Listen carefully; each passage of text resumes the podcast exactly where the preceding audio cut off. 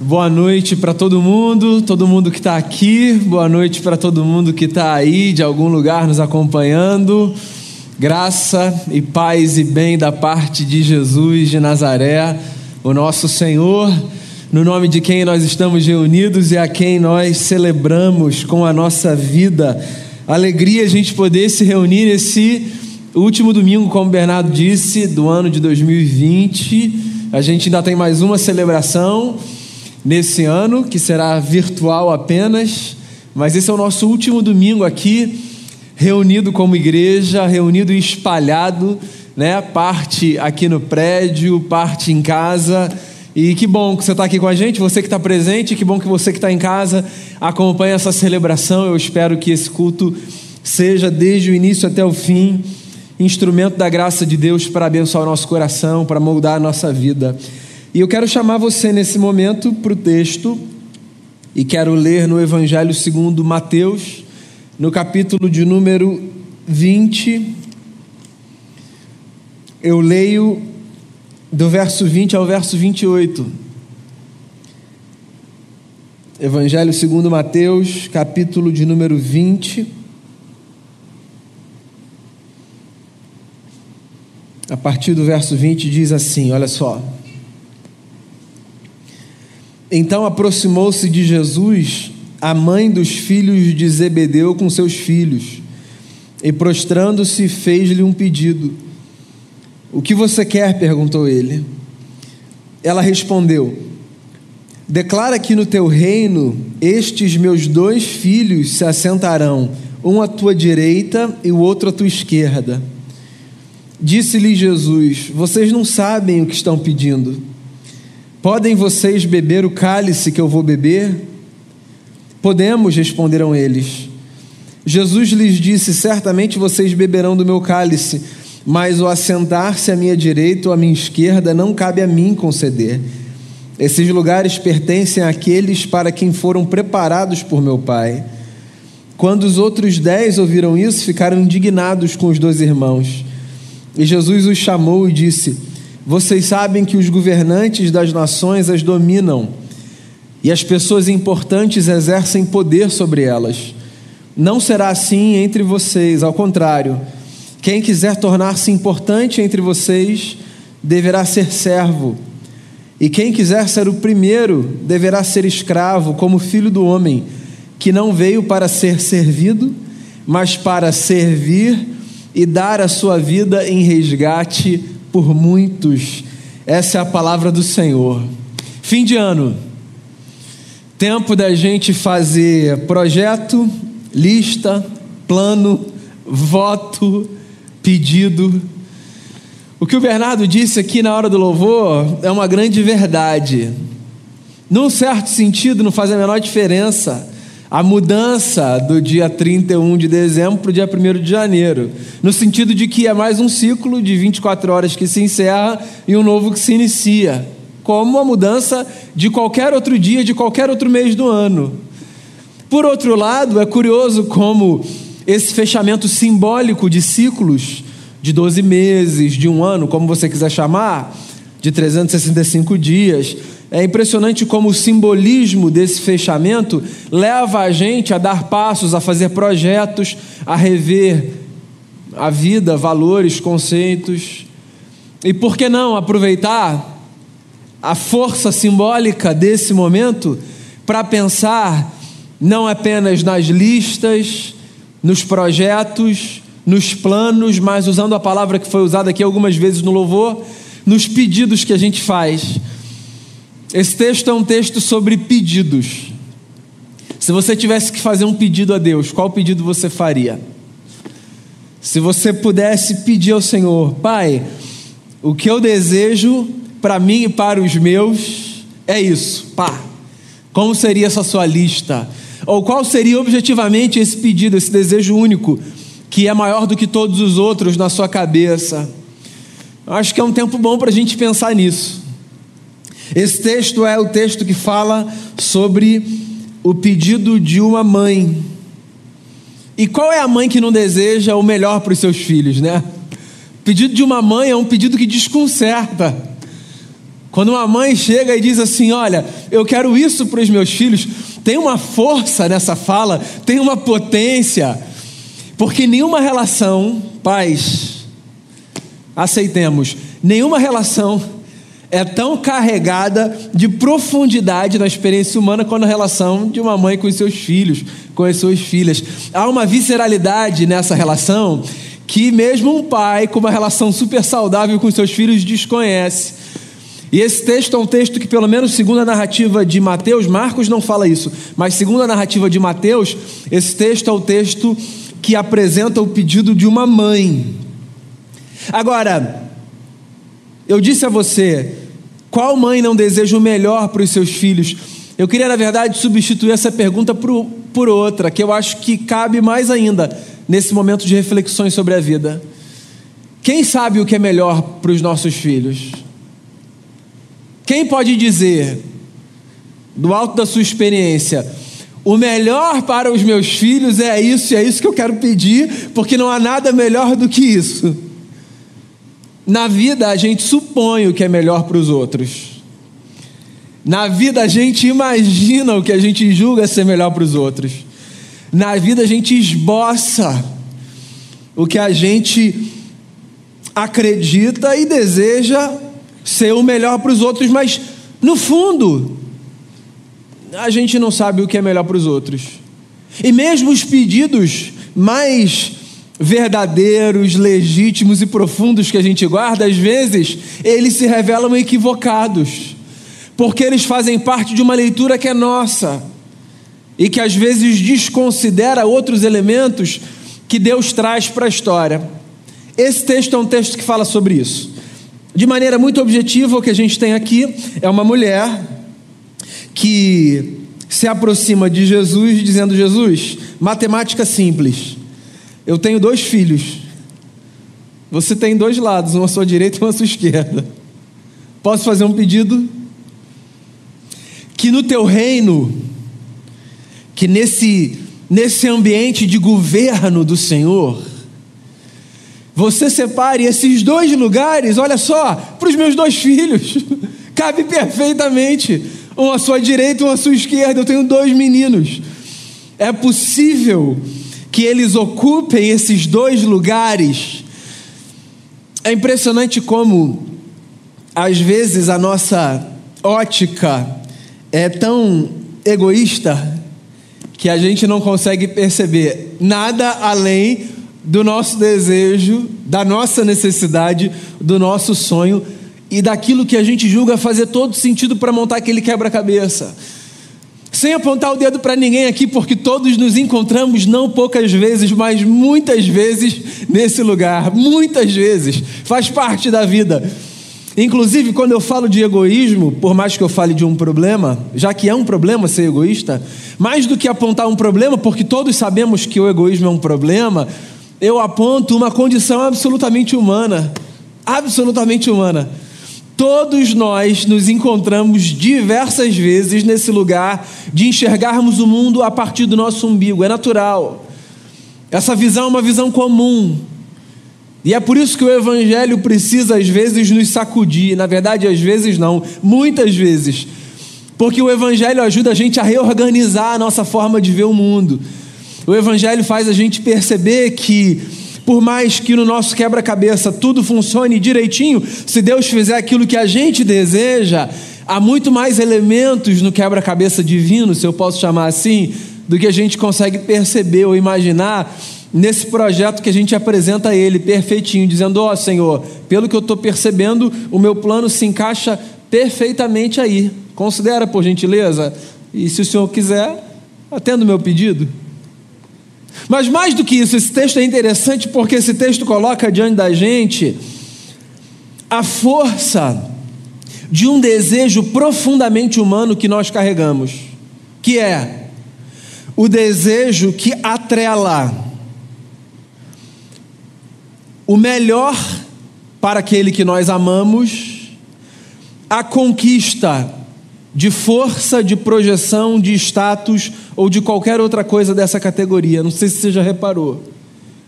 As imagens dessa mãe no texto são imagens que reconhecem, um, o reinado de Jesus, ou seja, ele governa, e que reconhecem lugares de honra nesse reino. E o que ela apresenta para Jesus enquanto pedido para os seus filhos é: Jesus, se possível, coloque os meus filhos nesse lugar de projeção, de força, de honra, de destaque. Essa é uma das coisas muito sutis da vida que merecem a nossa atenção. Porque se você me perguntar assim, é legítimo ou não é desejarmos projeção, destaque, galgarmos espaços proeminentes na construção da nossa história? Eu vou dizer a você absolutamente legítimo. Não há nada de mal necessariamente em nós desejarmos construir mais, avançar mais, chegar mais longe. Não há absolutamente nenhum problema, por exemplo, em nós desejarmos que os nossos filhos consigam ir além do lugar onde nós fomos. Problema nenhum nisso. De modo que essa mulher poderia olhar para Jesus e dizer: Mas Jesus, esse meu pedido não é legítimo. Eu não posso desejar o melhor para eles. É claro que pode. Claro que pode. A gente sempre pode desejar o melhor para quem a gente ama. Na verdade, se a gente puder desejar o melhor para todo mundo, ótimo. A pergunta, na verdade, que está por detrás aqui dessa história é: por que a gente sempre acha que o que de melhor a gente pode desejar ou oferecer para os nossos tem a ver necessariamente com a ocupação desses lugares de poder, de domínio, de vaidade, de governo? Por que, que a gente sempre acha que o que de melhor a gente tem para oferecer àqueles que a gente ama é a possibilidade de colocá-los nos lugares de projeção nesse mundo? Essa história é uma história que faz a gente questionar o que a gente chama de melhor nessa vida. Tá aí, 2021 está às portas, o ano está chegando. E eu desejo para você o que de melhor o mundo pode oferecer. Por mais maravilhosa que essa frase seja, ainda assim ela é muito superficial, porque você pode me perguntar: e o que é que há de melhor nesse mundo que o mundo tem para me oferecer? Quando você diz assim, eu desejo o que de melhor há para você, o que está por detrás desse desejo? Ou mais, quando você se empenha para que esse desejo vire uma realidade, geralmente a gente se empenha mais para que esse desejo vire uma realidade na vida das pessoas que mais perto da gente estão. Quando a gente se empenha para que as pessoas que a gente ama tenham o melhor, a gente se empenha desejando o quê? Procurando construir o quê? Oferecendo o quê? Esse texto é um texto necessário, e é necessário não apenas para um dia como hoje, mas é necessário para muitos momentos da vida, porque esse texto é um texto que faz a gente pensar e repensar na forma como a gente organiza as coisas na maneira como a gente valoriza as coisas, no tempo que a gente dedica às coisas, na importância que a gente dá às coisas, na energia que a gente gasta com as coisas. Hoje de manhã eu falava um pouco sobre isso, eu queria repetir. Esse ano assustador e terrível, ele, como um dos seus efeitos colaterais positivos, nos trouxe a possibilidade de nós reavaliarmos a importância das coisas na vida. Eu imagino que talvez você tenha tido essa experiência também. Eu tive, tenho tido. A proximidade da morte, esse cenário tão assustador de incertezas que virou a nossa vida de maneira geral do avesso, ele deu a gente a possibilidade de reavaliar a importância de coisas, o valor de coisas que, que a gente já sabia serem importantes, mas que pela rotina ou por outros fatores caíram numa espécie de desuso, de pouca importância, num lugar comum. Também foi ou tem sido um ano importante para fazer a gente perceber quão pouca importância deveria ter algumas coisas que por muito tempo foram consideradas essenciais na nossa vida. Enfim, esse tempo tem sido um tempo para a gente reavaliar a história. E na vida a gente precisa disso, a gente precisa reavaliar a história a gente precisa colocar a nossa vida na balança. Essa expressão é uma expressão comum, né? Vez ou outra a gente precisa parar, pensar e dizer: o que eu fiz até aqui me trouxe para onde? Os meus projetos e os meus planos me colocaram diante de quais cenários? Os sonhos que eu alimentei, os sonhos que eu abandonei. A gente precisa dar uma avaliada na vida para a gente ver se a gente não está cometendo vacilo de dar importância demais ao que devia ter importância de menos e de dar importância de menos ao que devia ter importância demais. Senhor, diz a mulher, eu tenho dois filhos. Quando o Senhor vier no seu reino, é possível que o Senhor coloque esses dois meninos, um de cada lado? Ou seja, é possível que o Senhor alimente a minha gana de fazer com que os meus estejam no topo da cadeia, custe o que custar? Sabe o que é interessante no texto? Interessante no texto não é que Jesus abandona radicalmente a pergunta da mulher. Jesus traz um outro ponto para a mulher. Quando ele pergunta assim: vem cá, você faz ideia de que esse cenário é um cenário que coloca nas minhas mãos um cálice amargo? Em outras palavras, o que Jesus está dizendo é o seguinte: você tem, você tem consciência do custo do seu pedido? Você tem consciência do quanto custa na vida você desejar o que você deseja? E obviamente, irmão e irmã, eu acho que você sabe disso, quando eu falo do custo, eu não falo nem necessariamente, nem principalmente do empenho financeiro que a gente faz para custear desejos e sonhos, mas no quanto nos custa algumas coisas que nós desejamos. Como às vezes nós gastamos energia demais para coisas que se revelam importantes de menos. Como às vezes na vida a gente dedica tempo demais a coisas que são absolutamente fugazes e passageiras. Como às vezes a gente se percebe no curso da existência sendo engodado pelos nossos próprios desejos, engodados pelos nossos próprios desejos. Tá aí, se tem uma coisa que eu queria encorajar você a fazer para esse tempo novo que se inaugura é sempre suspeite dos seus desejos. Sempre suspeite. Ou seja, não vá com muita sede ao pote dos seus desejos. Não pense, por exemplo, que pelo simples fato de você desejar alguma coisa, aquilo que você deseja é o melhor para a sua vida. É possível que às vezes na caminhada você tenha desejos que surgem e que se revelam não apenas legítimos, mas carregados de sabedoria e de propriedade. De primeira, você desejou um negócio e aquele negócio era para ser daquele jeito. É possível que você passe por essas experiências, mas é possível também que você veja crescer dentro de você desejos que num primeiro momento se revelam maravilhosos, mas que depois, debaixo de alguma análise, de pensamento, de conversa com gente sábia, se revelam não tão interessantes assim de modo que, se você não levanta suspeita sobre eles, ou seja, se você não dá tempo para maturar esse negócio, se você já sai na afobação, já vai fazer logo, já sai correndo, é possível que você gaste tempo, às vezes dinheiro, energia, energia dos outros, para coisas que são absolutamente passageiras, desimportantes. Então é bacana como Jesus responde a essa mulher, em vez de condenar o pedido, ele diz assim: você não faz ideia do custo do que você está pedindo. Avalie um pouco o que você está pedindo. E aí Jesus vem para a parte alta do texto, que é quando, em sequência, ele diz assim: Vocês sabem, os governadores das nações as dominam, e as pessoas importantes exercem poder sobre elas. Entre vocês não será assim. Ao contrário, quem quiser tornar-se importante entre vocês, deverá ser servo.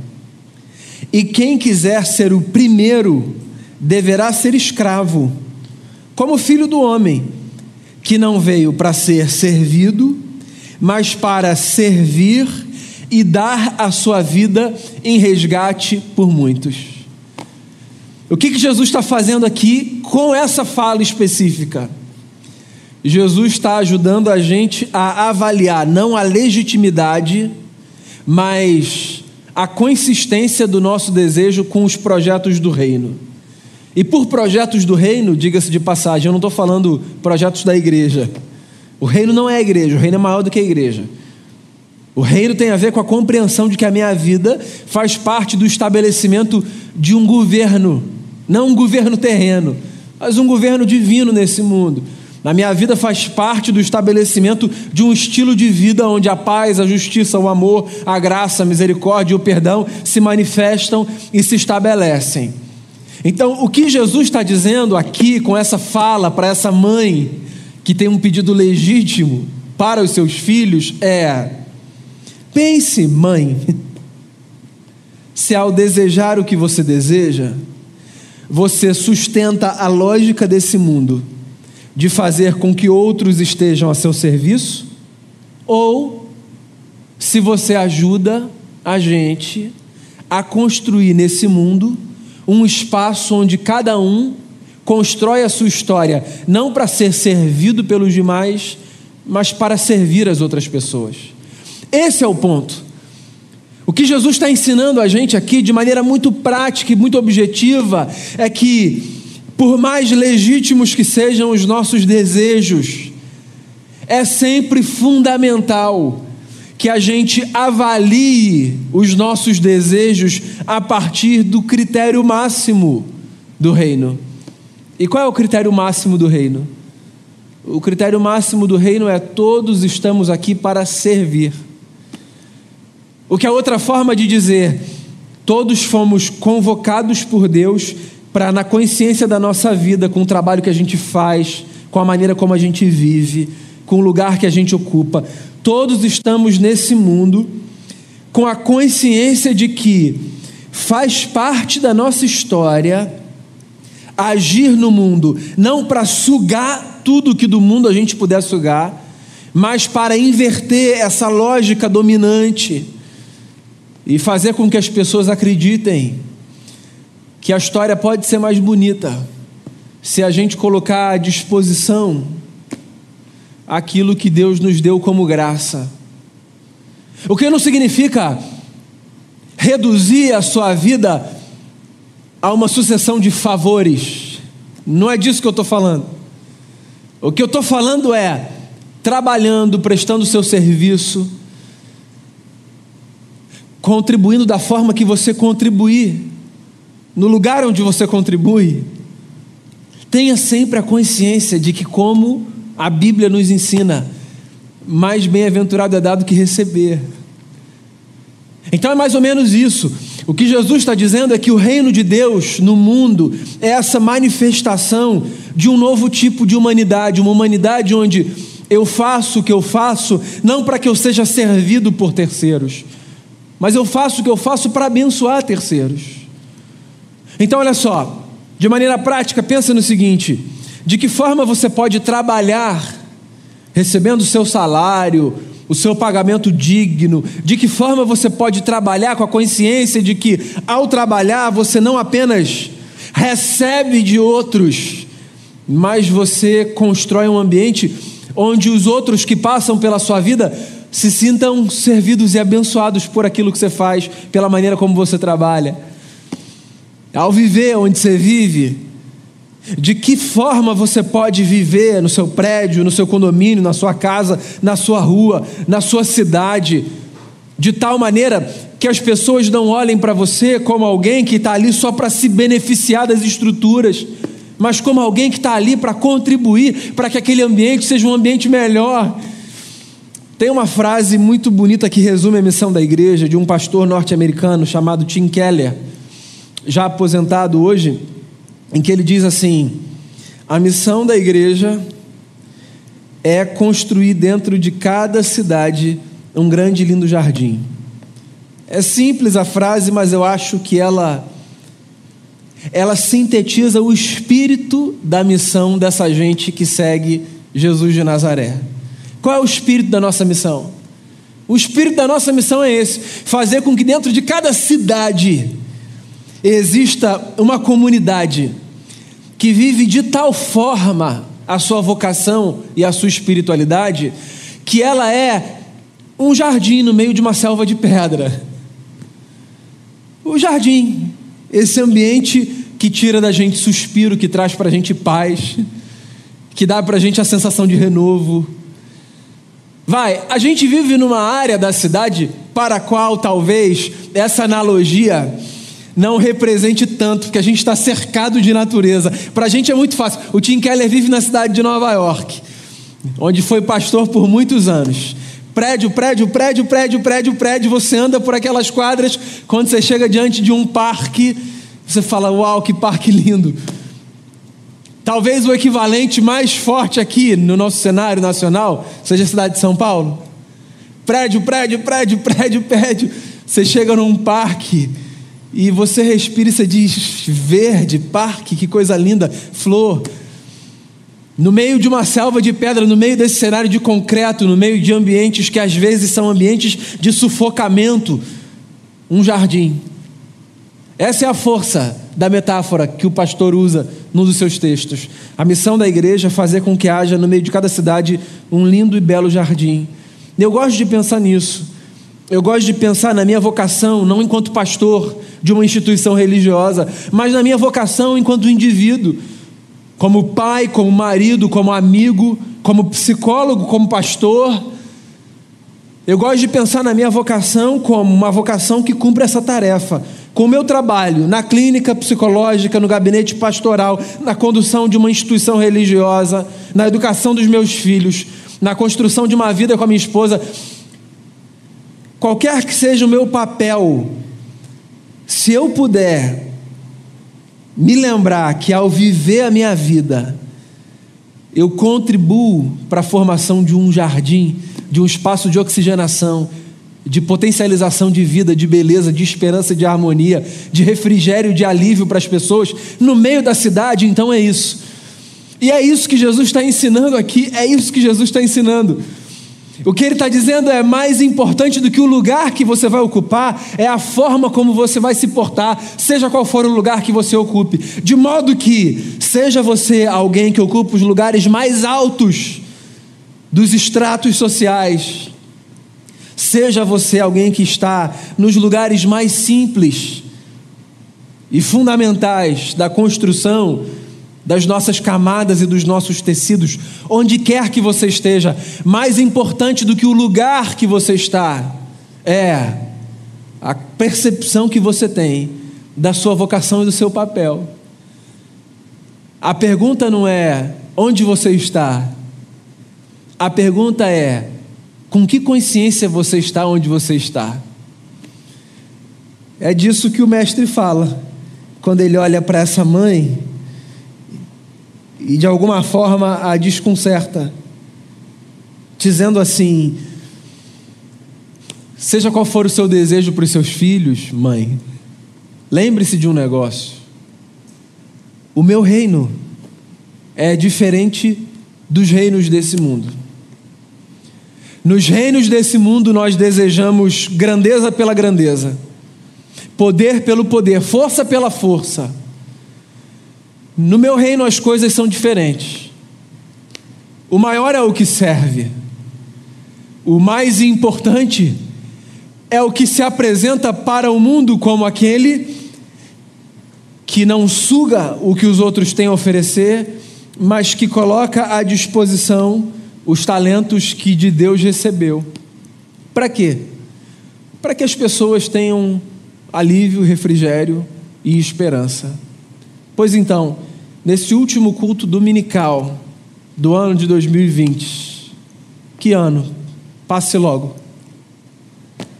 E é engraçado que a gente até deseja isso como se as coisas fossem mudar no dia 31 de dezembro. Percebe a força simbólica?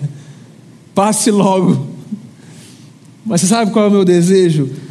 O meu desejo é que sempre que a gente deseje qualquer coisa, para a gente, para quem a gente ama, ou para qualquer pessoa, a gente filtre o nosso desejo não pela lógica desse mundo, mas pela lógica do reino de Jesus. E a lógica do reino de Jesus é aquela que sempre nos lembra que nós, onde quer que estejamos, somos servos de Deus a serviço do próximo. Que a gente sempre sirva a Deus servindo o nosso próximo. que a gente seja, no meio da cidade, um verdadeiro e bonito jardim. E que quando a gente não souber expressar o que a gente deseja, quando a gente não souber apresentar a Deus o pedido que a gente quer fazer, quando a gente não tiver tanta certeza, quando o nosso coração e a nossa mente estiverem tomados de uma de uma confusão profundamente humana, natural a todos, que a gente se lembre do que o apóstolo Paulo um dia disse, quando escreveu para a igreja em Roma. Ele disse assim: O Espírito Santo nos auxilia na nossa fraqueza, porque a gente nem sabe orar como convém. Então, quando ao apresentar o seu desejo, você confuso ou confusa não souber o que pedir e o que desejar, lembra da canção que diz assim: Espírito Santo, ore por mim e leve para Deus tudo aquilo que eu preciso. Espírito Santo, use as palavras que eu necessito usar, mas que eu não consigo. Que os seus desejos, irmão e irmã, sejam oferecidos a Deus e sejam subordinados à ótica de Jesus. E que mais do que grandeza, poder e glória, onde quer que nós sejamos encontrados, nós sejamos vistos como essa gente que, a semelhança do Senhor, veste um avental, toalha no ombro, bacia na frente e serve o próximo. Que Deus nos abençoe profundamente, que 2021 seja para todos nós um ano mais fácil, mais bonito e mais leve. Em nome de Jesus. Vamos cantar, depois a gente ora. E eu não sei qual pedido você pode apresentar a Deus nessa noite. Mas eu queria encorajar você a fazer isso aí onde você está. O que quer que seja, qualquer que seja o tema que passe pela sua cabeça, eu queria encorajar você a apresentar a Deus em oração um pedido e, e a fazer isso com fé. A fé é essa experiência de provocação dos nossos limites. Eu penso, eu penso que a fé ela é, dentre tantas coisas, esse lugar de nós sermos sacudidos assim, de uma zona de conforto. Eu vejo muito Jesus fazer isso na sua caminhada, narrada nos evangelhos. E eu queria encorajar você a fazer uma oração aí no seu lugar, nesse último domingo de 2020, e apresentar a Deus o que quer que você deseja apresentar sem se preocupar se a oração está certa ou não está certa, porque, como diz o texto dessa música que a gente acabou de cantar, o Espírito Santo, de qualquer forma, vai pegar e traduzir e corrigir, e a gente não sabe orar como convém. A gente só precisa abrir o coração diante do Pai e falar: Pai, é isso, meu desejo é esse. Essa mãe, nesse texto, ela me lembra esse lugar de que eu posso, mesmo que o meu pedido seja equivocado, eu posso, na verdade, eu devo pedir, porque Ele é o meu Pai. Ele é o meu Pai. Então a gente vai orar e colocar diante de Deus a nossa vida. Jesus, a nossa vida está diante de Ti, cada um aqui nesse prédio, na sua casa, Cada um sabe o que apresenta ao Senhor em oração nesse momento. A gente depende tanto do Senhor, tanto. A nossa vida não vai adiante sem o Senhor. A gente quer apresentar a Ti o desejo do nosso coração, como aquela mãe que intercedeu pelos seus dois filhos e que na verdade, ao invés de ter o seu pedido atendido do, do jeito que desejava, viu o Senhor oferecer a ela algo muito melhor e muito maior, a consciência de que mais do que o lugar, a forma como a gente se porta é que faz toda a diferença. O nosso desejo está aqui diante de Ti, cada um apresentando ao Senhor em oração. Se esse desejo legítimo, Senhor, for o que de melhor houver para a nossa vida, então, Deus, que pela tua graça ele se cumpra na nossa história ou na história das pessoas que a gente ama. E se porventura outras coisas forem melhores, mais apropriadas e adequadas, gente quer abrir o nosso coração para o Senhor. Vida seja conduzida pelas tuas mãos, conduza a nossa vida, a realização dos sonhos, as conquistas, que tudo, Senhor, na nossa história aconteça debaixo da condução do teu Espírito Santo. Sobretudo, o que eu peço a Ti nessa noite é visita o nosso coração mais do que um desejo realizado de forma instantânea, o que eu te peço é para quem está aqui e para quem está lá longe, que o nosso coração seja pacificado pela certeza de que o Senhor ouve a nossa voz e tem o melhor para cada um de nós. Então eu oro assim, colocando a vida de todo mundo diante de Ti, em nome de Jesus. Amém. Amém.